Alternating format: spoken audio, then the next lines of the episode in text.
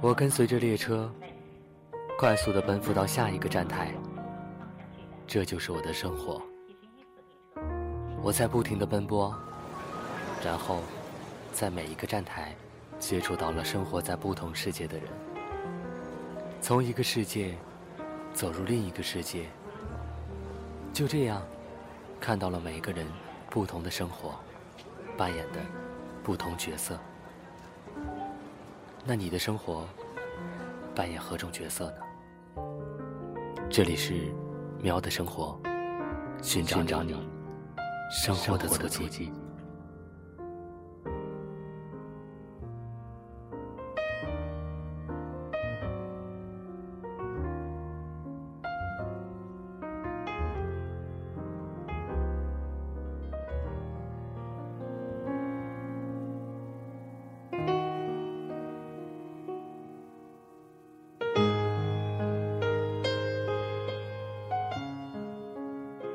多变的天气，多变的环境，带来多变的生活。因为生活，所以拥有；因为拥有，所以幸福。大家好，这里是猫耳朵网络电台，我是主播小姑妈。今天就由我带领大家走进喵的生活。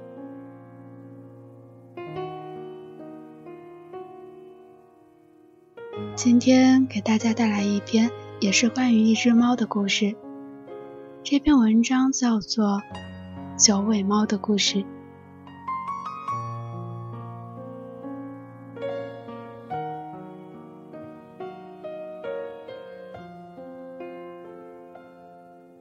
传说世间的一切生灵皆可修炼成仙，而猫自然在其中。每修炼二十年，猫就会多出一条尾巴。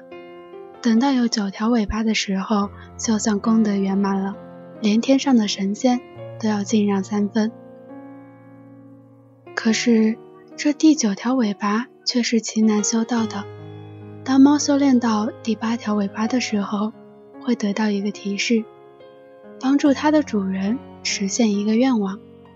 心愿完成后，会长出一条新的尾巴，但是从前的尾巴也会脱落一条。仍然是八尾，这看起来是个奇怪的死循环。无论怎样，都不可能修炼到第九条尾巴。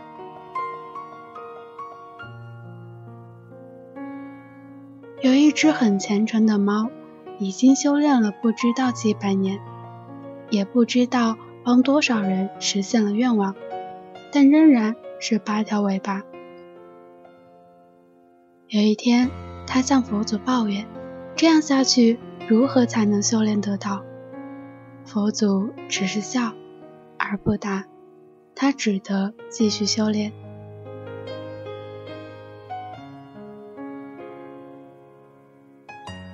有一天，当他在暴风雨中回到他藏身的村庄，遇到一个少年被狼群围攻，以他的造化，当然。不费吹灰之力赶走了狼群，救下了这个少年。之后发现这个少年是他第一位主人的后代。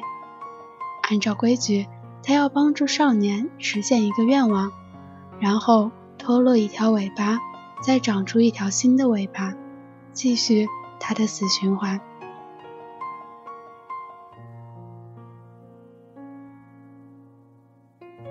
少年当然欣喜若狂，九尾猫的传说在当地不知流传了多少年，而自己何其有幸，竟然成为了八尾猫的主人，还有一个不论多奢侈都能够实现的愿望。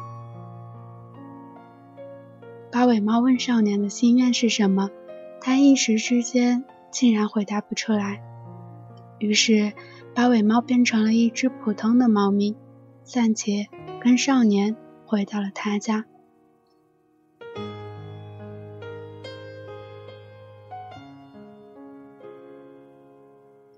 在之后的几天里，少年小心翼翼地与八尾相处，发现他的眼神里除了看透世事的淡然以外，竟然还有些许悲哀。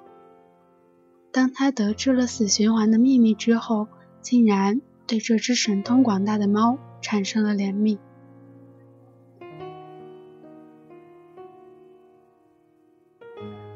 终于有一天，八尾猫呆得不耐烦了，便问少年到底有什么愿望。少年想了想，问：“什么愿望都可以实现吗？”八尾猫不屑地瞥了他一眼。少年接着一字一顿地说：“那么我的愿望就是，你能有九条尾巴。”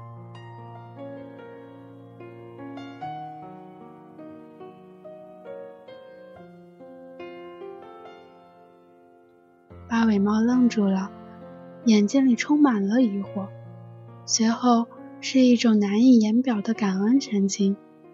他俯下身，舔了一下少年的手。很温暖，于是八尾猫长出了华丽的第九条尾巴，变成了真正的九尾猫。而少年的一生也过得十分幸福美满。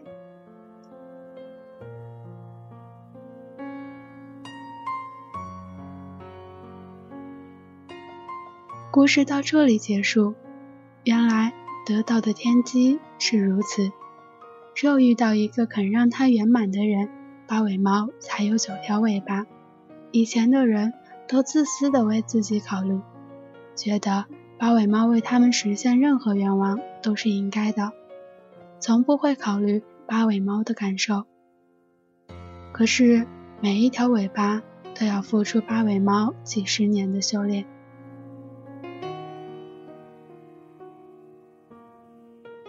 读到少年的愿望时，着实吃了一惊。一直以来，不管是阿拉丁神灯，还是雅各布斯的猴爪，人们在得到命运的眷顾时，所许的愿望都是为了自己。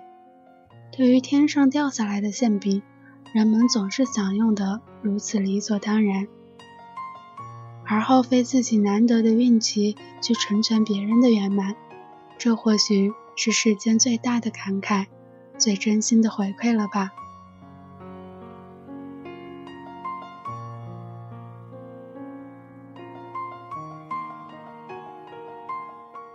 我们的节目到这里就要结束了，非常感谢电波那端的你一直陪伴着我们。如果你想和我们分享你的生活，那么可以通过新浪微博搜索“马耳朵网络电台”联系我们，或者。投稿到我们的邮箱，注明“喵的生活”，分享你生活的点点滴滴。当然，你也可以加入听友群和主播互动，听友群群号是幺六零幺零零五六四。喵的生活，你的生活，我是小姑妈，我们下期再会。